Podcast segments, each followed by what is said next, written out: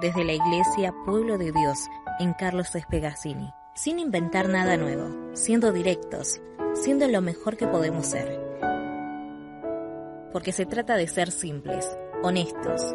Te brindamos este espacio, desde el púlpito. Porque lo más simple es escuchar, luego sentimos. Este es el espacio directo para un mensaje simple. Porque ya no hay diferencia de nacionalidad, ni de clase social, ni de sexo porque todos somos uno en Cristo Jesús. Vení a vivir el Evangelio juntos.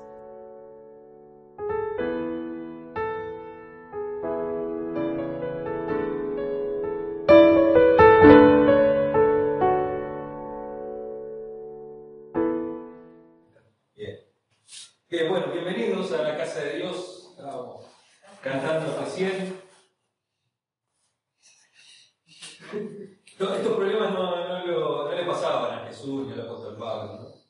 De no tener luz, de no tener. Se ve que cantaban a capela. Ya. Ahora igual debería ser complicado, ¿no? Porque ahí vieron que cuando uno canta y todo, los que están atrás escuchan otra cosa totalmente distinta. El sonido llega un poquito más lento a los que están atrás. Digo, el sermón del monte, antes del sermón del monte habrán cantado alguna alabanza. ¿Algún- ¿Algunos salmos? ¿No? Claro, pero eran como 15.000 personas, entonces digo, no, debe ser, debe ser complicado, ¿no? Que te escuchen todos. Le doy la bienvenida a todos los que, que le doy la bienvenida a Vicky que nos visita hoy. ¿Eh? Bien, qué bonita Vicky. Alicia, también es bonita Alicia. A Alex, ¿eh? Alex, qué bueno que pudiste venir. Qué bueno, él está, saben que está en- allá en el sur trabajando. Y hoy quiero hablarles y comenzar con algo que, si Dios mediante, serán cuatro mensajes, que tiene que ver con el depósito, con lo que Dios ha depositado en la iglesia. Yo pensaba el otro día, digo, no es un tesoro que uno le esconde y lo tiene escondido. No es dinero que tiene en un banco. Decía, no es tampoco eh, un cuadro. Dije, ¿con qué lo puedo, con qué puedo comparar el mensaje de la palabra de Dios? ¿Con qué puedo comparar el querigma? ¿Con qué puedo comparar el evangelio? ¿Con qué lo podría comparar si tengo que decir que guarden el buen depósito? Y dije, la plancha de los billetes. ¿Vieron las planchas que se utilizan? Las, las, las placas que se utilizan para crear dinero auténtico. Esas están bien guardaditas, ¿no? Están bien guardaditas porque tienen que mantenerse siempre igual. Tienen que mantenerse siempre de la misma manera para poder generar dinero genuino después. El dinero es el producto de esas placas. Las copias que produce esa placa es el dinero que después utilizamos, es el dinero con el que después compramos la comida, con el que después compramos una casa, compramos un auto, eh, pagamos la salud, pagamos... Y dije, me parece que el Evangelio es parecido a esa placa. Y me parece que el Señor, perdón, y me parece que el Señor nos ha dejado, guardado, una placa, una imagen, una palabra, un evangelio, para que nosotros lo guardemos celosamente y que lo guardemos tan intacto que todo lo que ese evangelio produzca sea genuino, tenga valor, sirva para comprar comida, sirva para comprar salud, sirva para todo lo que uno necesite y todo para lo que el Evangelio es predicado. Me pareció muy interesante porque era, muy difícil encontrarle una imagen al Evangelio, encontrarle algo que sea parecido, porque dice, eh, vamos, a, hablar de, la segunda, de la segunda epístola a, Timoteo. Y yo quiero que veamos, que veamos distintos aspectos y que hoy simplemente conozcamos a los personajes, conozcamos la historia y conozcamos bien eh, qué era lo que estaba pasando en ese momento para poder ponernos en, su lugar y poder apropiarnos de esa historia y traerla a nuestros días y practicarla. Así que tú, hijo mío, fortalécete por la gracia que tenemos en Cristo Jesús. Lo que me has oído decir en presencia de muchos testigos, encomiéndalo a creyentes dignos de confianza, que a su vez estén capacitados para enseñar a otros. Segunda Timoteo capítulo 2, versos 1 y 2. Fíjense, lo que yo te enseñé, enséñaselo a otros, enseñáselo a otros, dáselo a otros, no para que se lo guarden, no para que sean este, custodios de los secretos, de los misterios de la vida, sino para que ellos se lo compartan a otros. Es una cadena. Es una cadena. Y vamos a ver distintas características. Lo primero es que esta epístola es una epístola de las llamadas auténticas de Pablo. Hay algunas epístolas de Pablo que no son realmente de Pablo, o que hay mucha duda que sean de Pablo. Por ejemplo, la epístola de los Colosenses.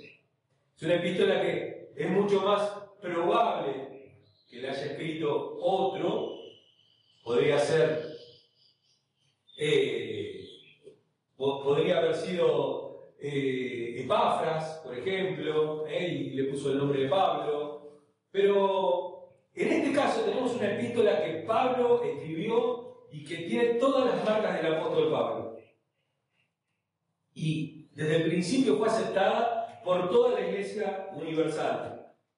Lo segundo que quiero decir es que cuando ocurrió esto, cuando Pablo escribe esta carta, Pablo estaba prisionero en Roma. ¿Eh? En capítulo 1, en el capítulo 1, en el verso 8, él dice, así que no te avergüences de dar testimonio de nuestro Señor, ni tampoco de mí, que por su causa soy prisionero. Él está prisionero. Hay algunos libros que se llaman Prisionero del Gozo y habla de las prisiones de Pablo. Pero esta prisión no es cualquier prisión. Esta es la última prisión de Pablo. Esta es la epístola de despedida de Pablo. Pablo tiene en claro, cosa que pasa también con, con los grandes profetas, no con esto que te dicen que mañana vas a recibir este, una camioneta 4x4 o que vas a vivir en un country, sino de esos profetas, profetas, como, como Elías, por ejemplo, que sabían cuándo iban a morir, o sabían cuándo iban a desaparecer. Ustedes lo recuerdan, ¿no? Al final de su carrera dice, bueno, estaba con Eliseo y decía, bueno, hasta acá nada más. No, no, dejame que te acompañe un poco más. No, no, hasta acá nada más. Porque él ya sabía lo que iba a pasar. Él sabía que era su fin. Y acá Pablo también sabe que va a ser su fin. Eh,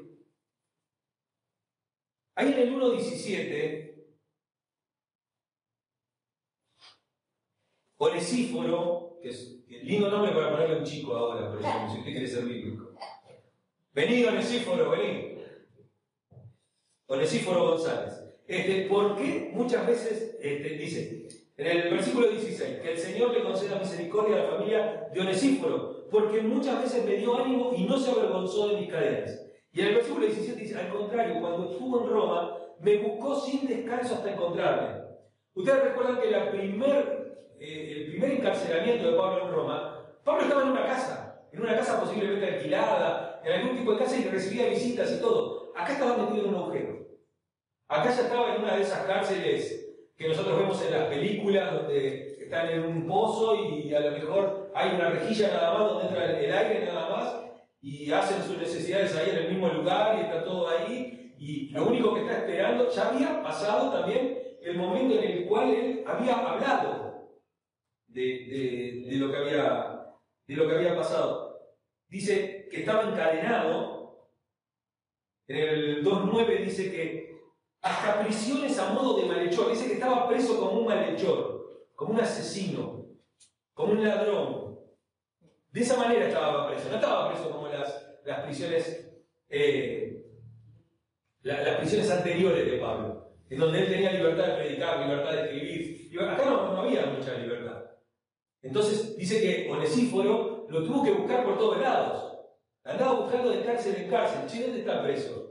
Ahí no había había corpus para ir a presentar en un, juzgado. Entonces sus amigos lo estaban buscando.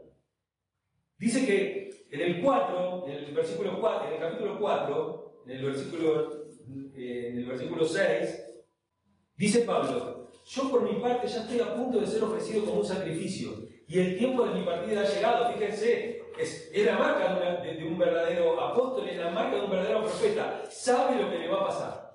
Sabe lo que le va a pasar. Y lo acepta. Una cosa es saber lo que te va a pasar y otra cosa es aceptar. ¿Eh? Y el tiempo de mi partida ha llegado. He peleado la buena batalla, he terminado la carrera, me he mantenido en la fe. Por lo demás, espera la corona de justicia que el Señor, el juez justo, me otorgará en aquel día. Y no solo a mí, sino también a todos los que con amor hayan esperado su venida. Y acá nos, deja, nos deja una promesa y nos dice, ojo que esto no es para mí solo. Vos, si esperás su venida, si amás el momento de su venida, vos también tenés esta misma esperanza. Y él se da cuenta que es, es el final de su vida. Es el final de su vida. Lo tercero es que Timoteo, a ese Timoteo al cual Pablo le está hablando, eh, tenía que comenzar a enfrentar una posición de responsabilidad. Todos somos discípulos, todos tenemos todas estas cosas de... Todos hablamos de que somos miembros de la iglesia, de que somos hermanos y todo eso, pero hay un momento en la vida de un cristiano en el cual hay un compromiso. Y tiene que haber un compromiso, un compromiso verdadero, auténtico. No en vano esta semana estuve hablando con un montón de, de pastores así, que estuve, teniendo distintas charlas y todo, y hablábamos de eso. Hablábamos, ¿qué pasa que los cristianos no están comprometidos? ¿Qué pasa con el compromiso? ¿Qué pasa? Porque yo estoy a punto de cumplir 50 años. Y digo, parece poco, pero digo, uno empieza el tiempo de descuento. Ya está, ya estoy jubilado, ya, ya estoy, este, ya, ya tengo mis achaques, tengo que ir a visitar, al neurólogo una vez por año, tengo que ir a la diabetóloga, tomo pastillas para esto, me pido las comidas. Uno ya cambia, cambia, uno está como en un tiempo de, descuento. ¿Y qué es lo que más les interesa? Si uno tiene una familia, lo que le interesa es, ¿qué le voy a dejar a mis hijos? Que mis hijos estén bien, que cuando yo me muera, mis hijos estén bien.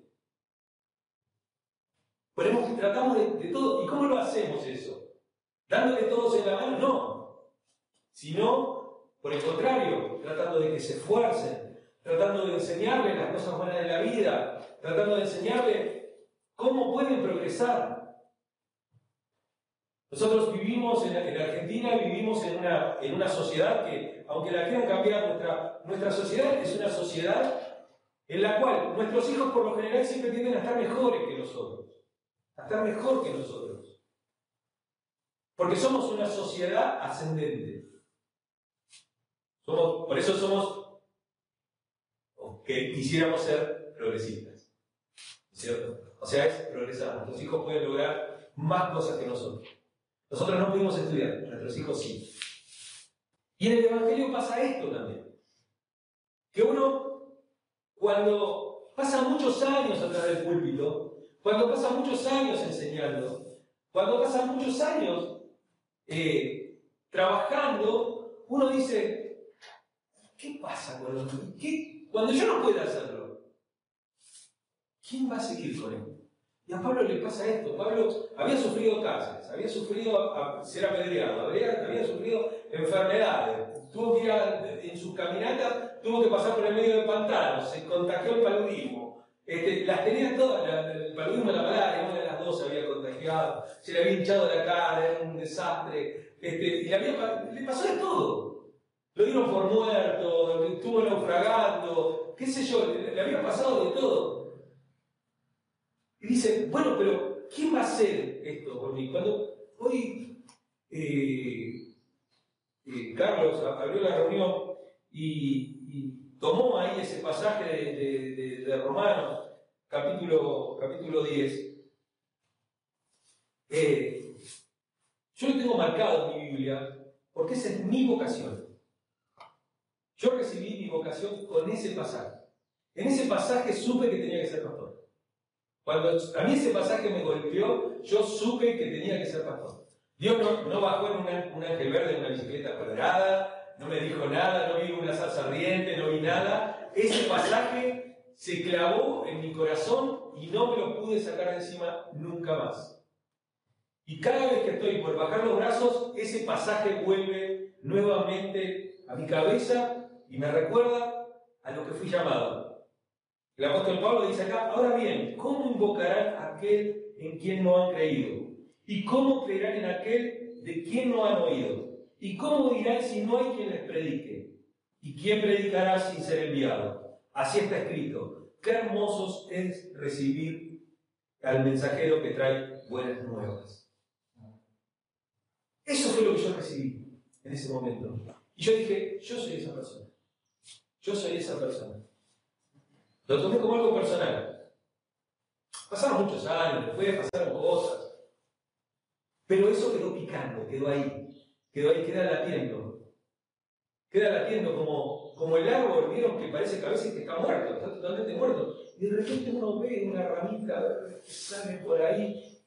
Porque los árboles, como todos seres vivientes, se niegan a morir. Y el llamado también se niega a morir. Y el propósito de tu vida también se niega a morir. Porque tiene vida en sí mismo. Entonces, Pablo estaba tan preocupado porque ese mensaje sea bien guardado, esas placas para, para producir valor en las personas, para producir nuevos creyentes, para producir nuevas cosas en el Evangelio, para seguir construyendo el, reino de Dios, estuvieran en buenas manos. Y él dice, es Timoteo la persona. Es Timoteo la persona. Porque ellos tenían una historia larga. ¿eh? Y él le dice a Timoteo, mira, ahora vos te vas a enfrentar a una posición de responsabilidad y liderazgo. Vos tenés que liderar. No confundamos el liderazgo con cómo se lidera en el mundo, cómo se lidera una compañía, cómo se lidera una empresa. Jesús les dijo a sus discípulos, ustedes saben cómo los reyes de esta tierra se enseñorean de sus súbditos, pero entre ustedes no va a ser así, sino el que quiera, el que quiera ser líder va a tener que ser siervo del otro, va a tener que sostener. Y no solamente eso, sino que le está diciendo yo tengo en claro que esta responsabilidad excede a tus capacidades. Vos no tenés las capacidades para esto que yo te estoy encargando. Así que más vale que busques esas capacidades en Dios. Tenían una larga historia, como les decía. Pablo había viajado con Timoteo Casi durante todo el segundo, el, segundo viaje y el tercer viaje de Pablo, ustedes saben que hay cuatro viajes de Pablo, pueden verlo al final de, sus Biblias, en esos, en esos, mapas, y ven lo habían recorrido. Eh, y, es, y en alguno de ellos, él, el mismo Timoteo, había sido enviado como apóstol, eh, había sido un delegado apostólico eh, en varias misiones especiales, ¿no? por ejemplo, en Tesalónica, en, en Corintio. También estuvo con él en su viaje a Roma, en su primer viaje a Roma. Un, viaje muy peligroso que Pablo eh, llevó a Roma. ¿Se acuerdan ustedes? Estaba preso y lo quería liquidar. Y le dijo, perdón, soy ciudadano romano. Bueno, vamos a mandarlo a Roma. Y ahí fue Timoteo. Y ahí, y posiblemente sea cuando tenía una casa donde escribió un montón de cartas, donde recibía siempre visitas y todo, apelando a su ciudadanía romana. También lo acompañó en su viaje a Jerusalén, en el viaje en el cual va a decir, este, muchacho, estamos predicando para el mismo, dejen de matarme gente atrás, porque yo estoy construyendo y ustedes se están tirando abajo. ¿Qué fue más o menos así la charla? Yo me la imagino de esa manera eh, cuando habla con, Santiago y con la gente de, la iglesia de Jerusalén. Pero no solamente eso, sino que eh, Timoteo va a estar con él en sus prisiones. En sus prisiones. porque por lo general están, el nombre de Timoteo está en las distintas epístolas. Cuando habla de, de, bueno, conmigo están tal, tal, tal, tal, está en la carta a Filemón, a los filipenses, a los colosenses también. Así que Pablo, Timoteo siempre estaba con Pablo. Y Pablo tenía un gran afecto por Timoteo, ¿eh? porque era no solamente su amigo, sino que él lo había guiado a Cristo, él lo había guiado a, los pies de Jesús. Y por eso él le dice, mi, mi hijo amado y fiel en el Señor, esto está en 1 Corintios capítulo 4, verso 17. Y no solamente era un amigo y un compañero, sino que él también lo llama su colaborador. Él es su colaborador en Romanos 16, 21. Está esto. Y también lo llama mi hermano, servidor de Dios y colaborador nuestro, o sea, de toda la iglesia, en el Evangelio de Cristo. Esto está en 1 Tesalonicenses capítulo 3, verso 2. Había una lealtad entre ellos, había una comunicación, había, había un discipulado. Pero un verdadero discipulado, no esos discipulados de, de librito que tenemos, ¿no? Que, bueno, hacemos el librito, esto completen acá y hacemos por las casas, ¿no es cierto? Y eso es un discipulado, sino un discipulado verdadero, en donde la vida se comparte. Porque para discipular hay que vivir. Por eso debemos vivir en Cristo. Vivir en Cristo es ser discipulado. Creer en Dios, creer en Jesús, no es ser discipulado. Vivir en Él, vivir con Él, estar con Él, eso es el discipulado. Dice, espero en el Señor enviarles pronto a Timoteo, para que también yo cobre ánimo al recibir noticias de ustedes. No tengo a nadie más que, como Él, se preocupe de veras por el bienestar de ustedes. Pues todos los demás buscan sus propios intereses y no los de Jesucristo. Pero ustedes conocen bien la entereza de carácter de Timoteo, que ha servido conmigo en la obra del Evangelio como un hijo junto a su padre. Nos está diciendo, ojo, no todos son iguales. Ojo, no todos son iguales. Timoteo es alguien... Una de las cosas que vemos con respecto a Timoteo es que era joven. Era joven, se puede, se puede decir que habrá empezado más o menos su ministerio con Pablo cuando tenía 20 años y acá tendría unos 30 y, 30 y tantos. Más o menos. Y él siempre le decía, en la primera epístola de Timoteo, capítulo 4, verso 12, le dice que nadie desprecie su juventud. Que nadie lo menosprecie por ser joven.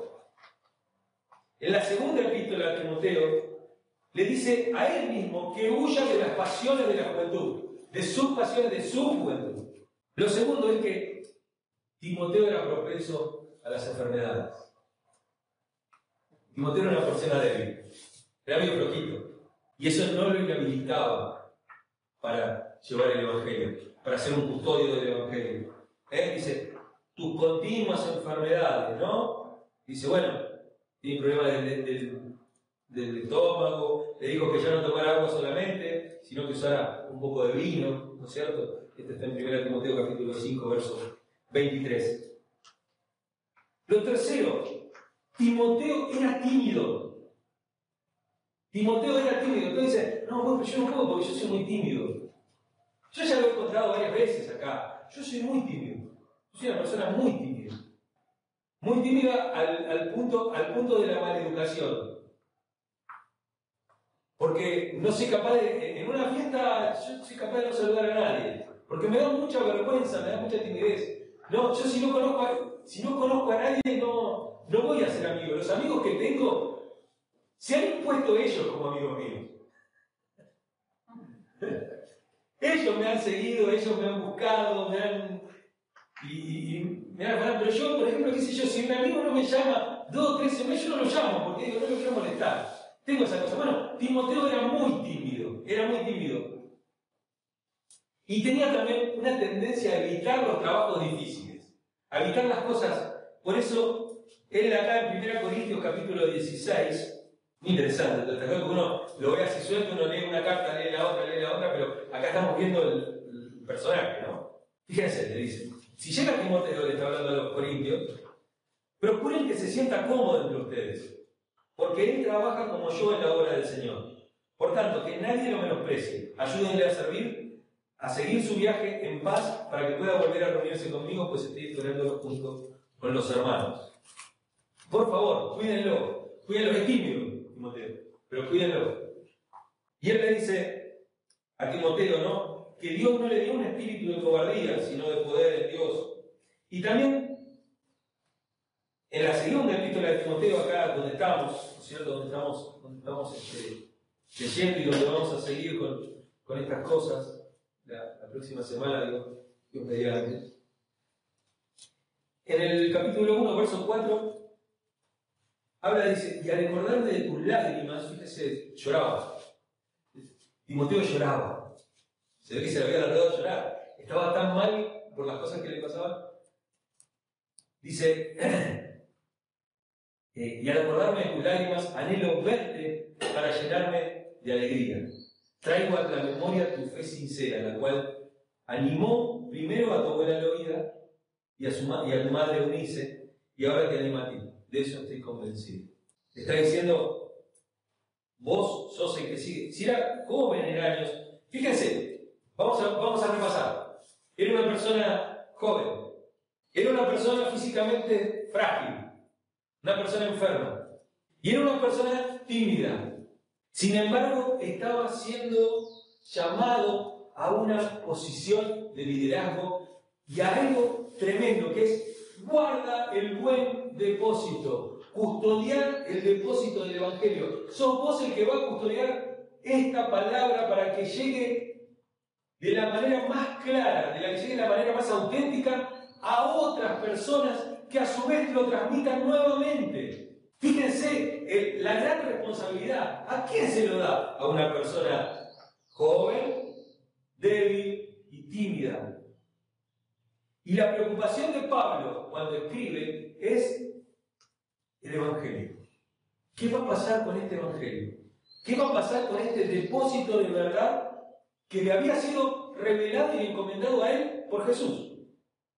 Dice, ¿qué va a pasar con esto? Porque yo ya estoy listo para que me maten. O sea, yo ya estoy, ya, estaba acostando la cabeza para que venga el verdugo. ¿No? Él dice, he peleado la buena batalla, acabado, acabando la carrera, la terminé. Listo.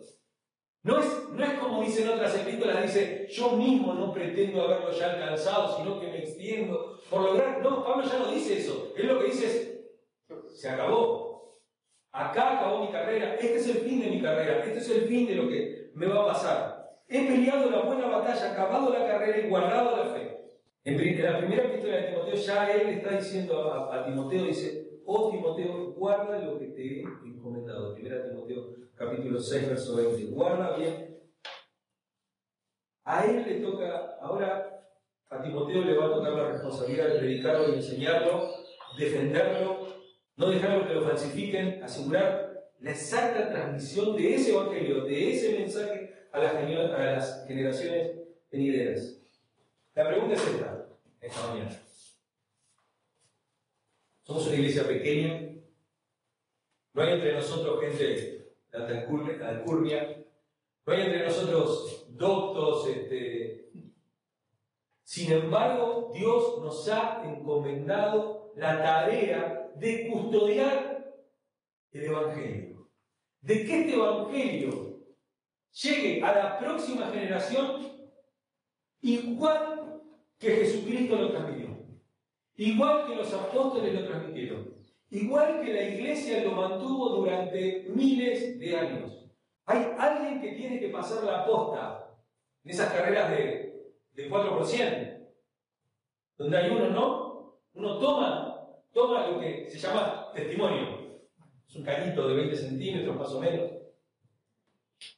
Uno pasa el testimonio y se lo va pasando al otro. Y no importa cuán fuerte corra el primero, no importa cuán fuerte corra el segundo, o el tercero, porque si el testimonio se cae en cualquiera de ellos, se pierde la carrera. Es una responsabilidad tremenda el tomar el testimonio y que no se te caiga y que lo sigas manteniendo fuerte, firmemente y que lo custodies. Porque hay que custodiar estas palabras. Podemos ser una iglesia joven, tenemos tres años solamente de constitución. Tenemos 17, 20 ya, pero 3 de constitución solamente. Somos una iglesia débil, se podría decir. Podemos decir que somos una iglesia débil, que tiene debilidades. Somos una iglesia frágil. Y somos una iglesia también a veces tímida. Pero es necesario que mantengamos la fe y que mantengamos el Evangelio. ¿Y cómo lo vamos a hacer? Primero, sin compromiso. Y segundo, que ese compromiso sea el de conocer la palabra de Dios, el de aprenderla, el de practicarla, el de darle el verdadero sentido y convertirnos nosotros mismos, cada uno de nosotros, en un maestro, en un custodio de la palabra de Dios. ¿Cuántos TikTok viste esta semana? ¿Cuántos, ¿Cuántos TikTok viste ayer? ¿Cuántas series de Netflix viste ayer? ¿Cuántos videos de vaya a saber qué cosa viste ayer? ¿Cuántos versículos de la Biblia leíste? ¿Cuántos mensajes recordaste? ¿Cuántos devocionales hiciste?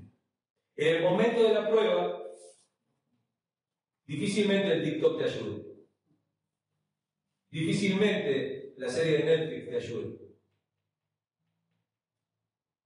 Tenemos una responsabilidad como iglesia y es mantener viva la llama del Evangelio.